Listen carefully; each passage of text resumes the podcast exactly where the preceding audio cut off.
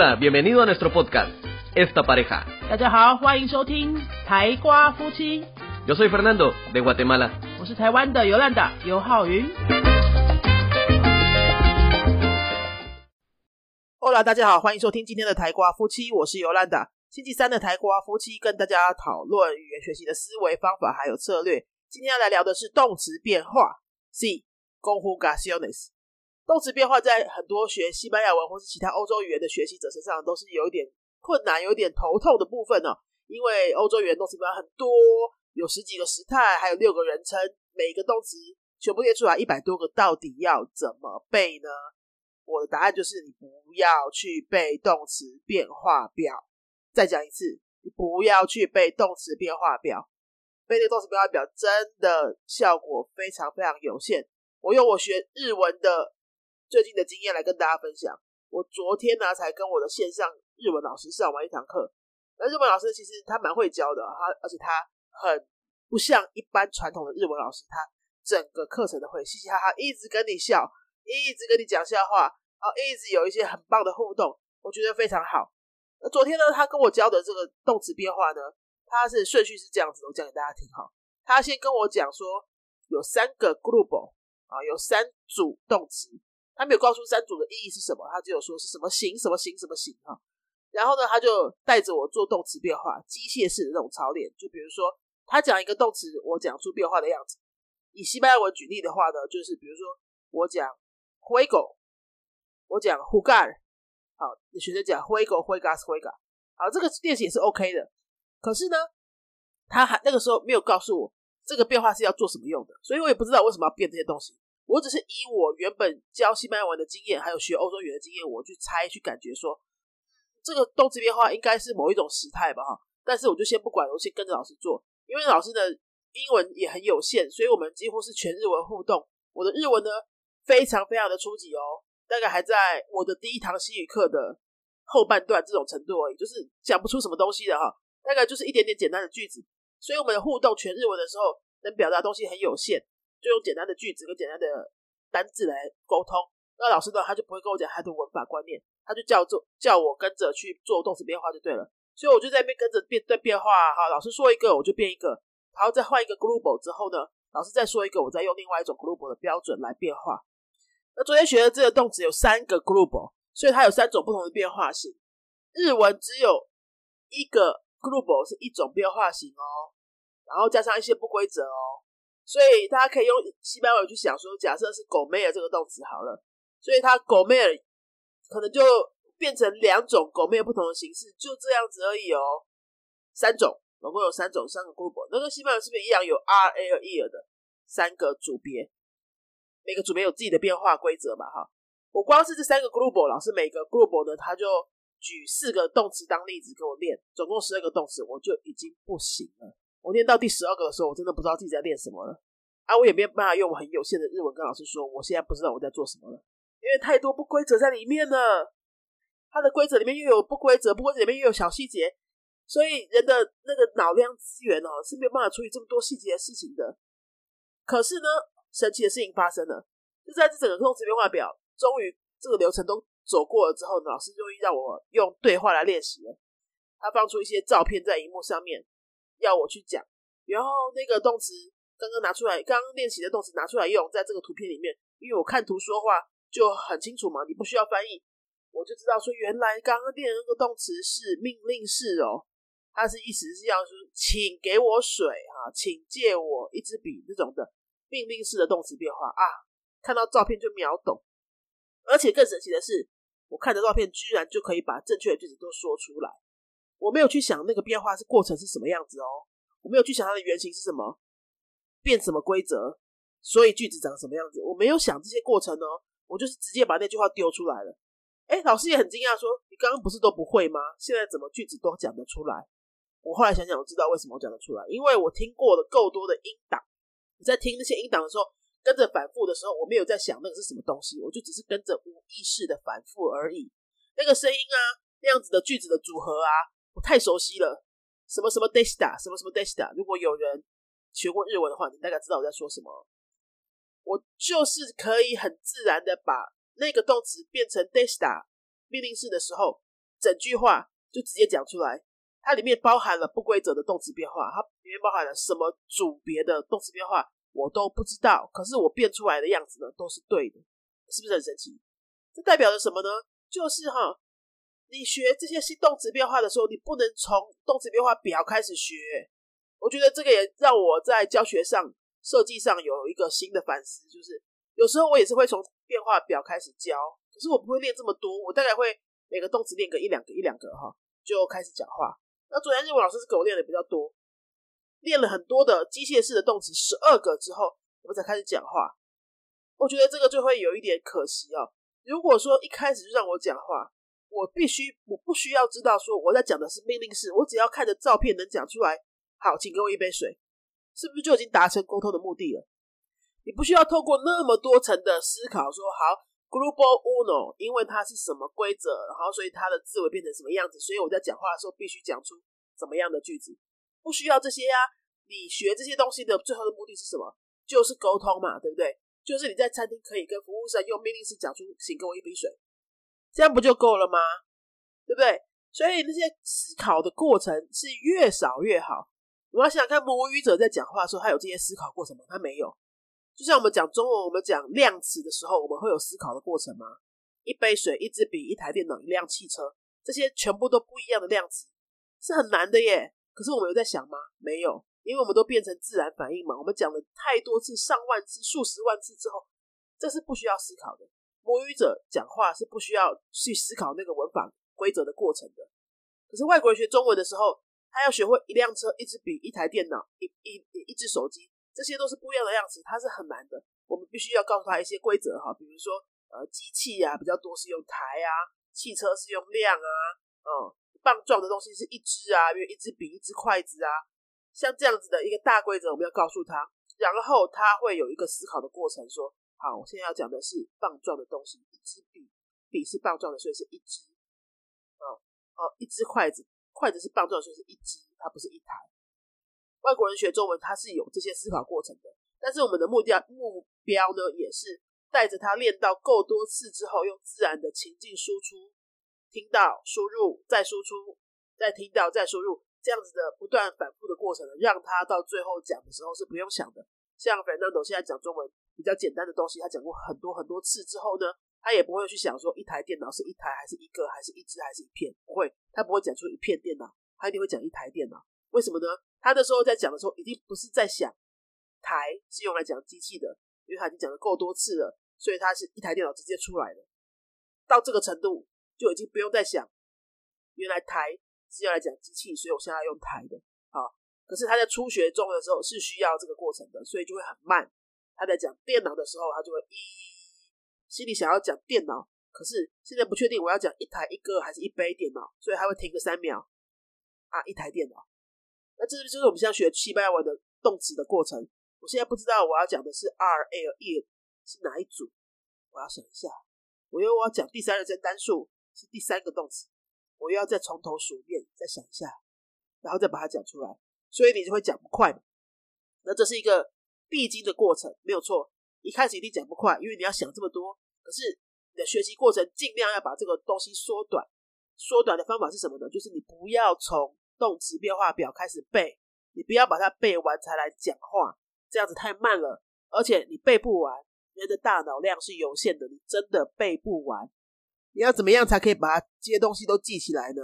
你要有真实的情境，因为人的脑子呢，对真实情境有意义的东西是比较能够记忆的。对于零碎的资讯，没有意义连接的资讯是没办法记忆的，这应该很能够理解哈。所以你一定要把那些句子变成真实的句子，那些动词变化表里面的东西，一格一格一格的变化表是给你查字典用的，不是拿来让你背的。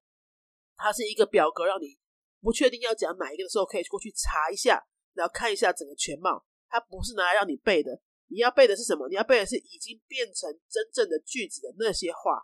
比如说，我们拿一个很不规则的动词 “boner”，“boner” 这个动词来讲的话，“boner” 是很不规则，对不对？现在是叫做 “you bongo do bonus a r boner”，命令式叫做 “do bon，stay bonga”，“usted es bongang”。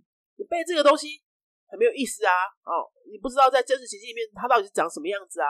你要直接背句子。什么时候会用 bon 啊？比如说手机放桌上，bon el celular en la mesa；书桌放在车上，啊，书放在车上，bon mi libro en el coche，对不对？你要直接把那个句子，就是直接是变化过的形式，这样子整句的去记它，不用去想 b o n e 换成 do 的命令式叫做 bon，所以我现在呢要用 bon el libro en el coche，你这样子就很痛苦，太慢了。好，你要直接记已经变好的句子。好，然后你在想这些句子要用在什么样的情境里面？你要有那个画面。有可能，比如说我跟肥大朵两个人开车出去，带了一大堆书，又要去外面上课。然后呢，我们上完课之后要去吃个饭。从车上走下来的时候，我拿着书，因为我没有想到，我没有意识到，我就整个包包拿下来。肥大朵就跟我说 b o n o s libros and Goche 书放车上就好了。”哎，你有这个画面。你就会很快的把这些句子记下来，而且你比较不会忘，因为它是有意义的情境的连接。它如果说只是一个单单的句子，bon el libro and el coche，你不知道这个要用在哪里，你没有情境，你就是干干的、干巴巴的记一个句子，这还是差了一点点。那更差的就是你只有记 boner 它的变化表，do bon usted ponga，vosotros poned，ustedes pongan。这一个变化表就是毫无意义的资讯，你这个是要拿来查字典的时候打开来看看，我现在要用的那个是哪一个，这样就好了。你不要去背整个变化表，好吗？那我觉得回到我刚刚说的那个日文老师给我的教学流程，他就是把太多的时间呢放在叫我去把那些表格记起来，所以他很多时间给我机械化的操练。他讲一个动词叫我讲，叫我改；他讲个动词叫我改，那个可是那些动词。没有意义啊！我只知道这个动词叫做听，叫做说，叫做看，用在哪里？句子连在一起怎么连？我不会。这个东西在我生活当中没办法直接拿来用，我就大脑直接认定它是没有什么意义的资讯，我就会记不起来。因为你在跟人家对话的时候，你不会只有跟他讲说，呃，写写什么啊？写名字，因为你现在实名制都要签名，对不对？写名字，或是写你的电话号码，或者写功课。这才是有意义的嘛，你不会只有一个单字嘛？今天这一集的台瓜夫妻就是想要跟大家分享说，在记动词变化的时候，怎么样才会有效、才会快、才会有成就感？你不要去记变化表，你要去记直接变化过的那一个你可以用出来的句子，并且呢，你脑子里面要有一个画面做连接。这个句子是用在什么样的情境之下，就整句把它背起来。你都已经把它背起来之后，那个句子你可以顺畅的整句说出来之后呢？你再去反推说，哦，原来我刚刚讲的叫做命令式，命令式是什么东西？这个时候再理解就会非常非常快，你也不太会有那种，哎，命令式为什么要讲命令式啊？是要命令别人做事，所以我不能跟老板讲吗？还是只能跟小孩讲吗？会不会不礼貌呢？就不会有这些问号了，因为你已经用真实的情境去学这些东西了。你知道命令式不是不礼貌，命令式只是请别人帮忙做一件事，叫做命令式而已。好。你要先从真实情境反推回来去了解规则，你所有的文法都会学得比较快。像包括虚拟式、包括未完成过去式这些东西，你都是先看真实的句子。虚拟式，哎，你去累积十个虚拟式的句子，发现它怎么都是给开头的呢？它如果还可以搭配画面给你的话，就发哎，怎么好像都是祝福别人的呢？或是许一个愿望的呢？都是给开头的，它有这些规律在。哎，你去把它归类起来之后，你再来反推回来说，哦，原来虚拟式是这样子用的。现在我来了解一下虚拟式的变动词要怎么变化，这样子学就会真的轻松愉快很多，你的心理负担也不会这么大，你会觉得哎，效果好很多。好，这个就今天想要跟大家分享的动词变化的学习方式，这是我昨天上完日文课之后的一些小小的体会，跟大家分享，希望对各位的欧洲语言学习动词、日文学习动词都有帮助。如果你最近想要开始学西班牙文，或是你最近想要捡回你中断一阵子的西班牙文，现在大家不方便出门，你可以跟云飞联络上线上课程。我们有同步的线上课程，也有非同步预录好线上课程，都可以帮助你的西班牙学习再找回你的信心跟你想要的程度。你在 Google 搜寻云飞，或在脸书被 Facebook 搜寻云飞两个字呢？就可以找到我们了，可以直接私讯我们的小编询问最近有什么线上课程适合你。最后呢，顺便工商一下，我们的第三堂西语课，我的第三堂西语课已经在博客来、成品、金石堂书店都可以买到喽。线上订货就可以了。这是我们应该是国内西班牙语教材第一套，从第一册出到第三册，针对台湾人写的中西对照的教材。如果你是初学者的话，你去买我的第一堂西语课，从零开始教你。如果你是 A two 阿豆左右的学习者的话，你可以直接买我的第三堂西语课。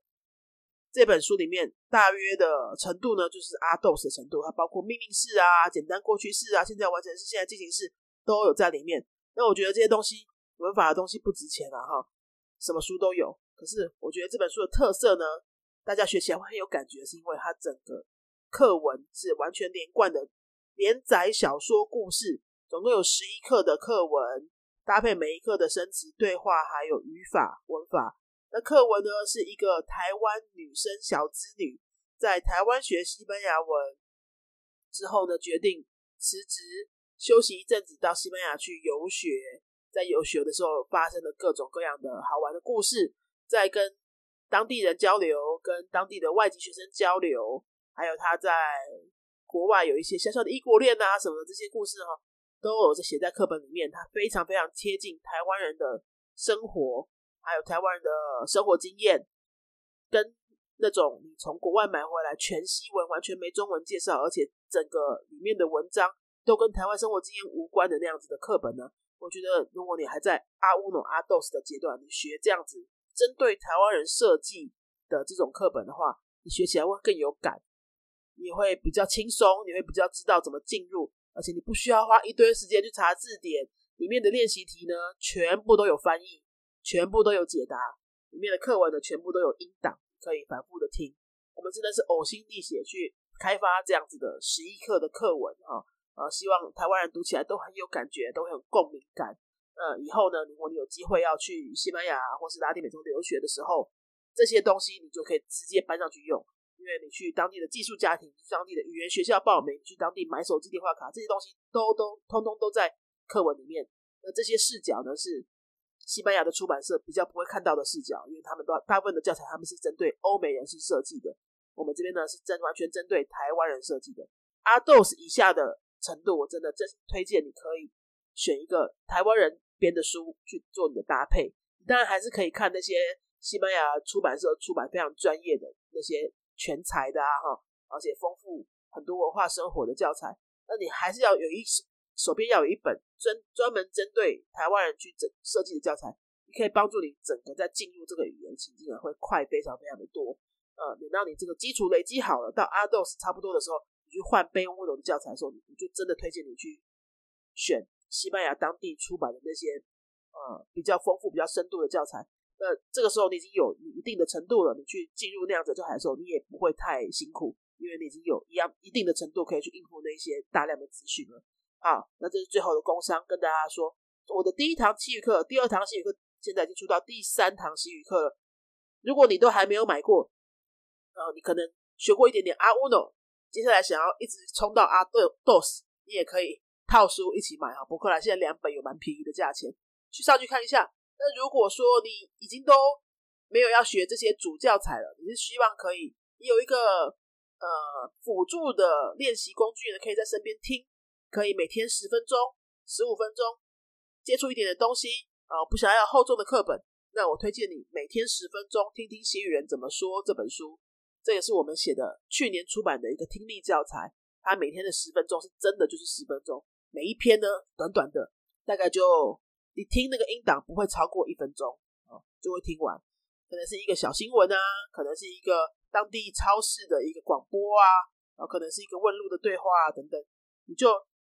花一分钟的时间把音档听一遍，你花三分钟就可以听三遍。听三遍之后，你大概都可以知道里面是什么东西，就是练听力非常好的素材。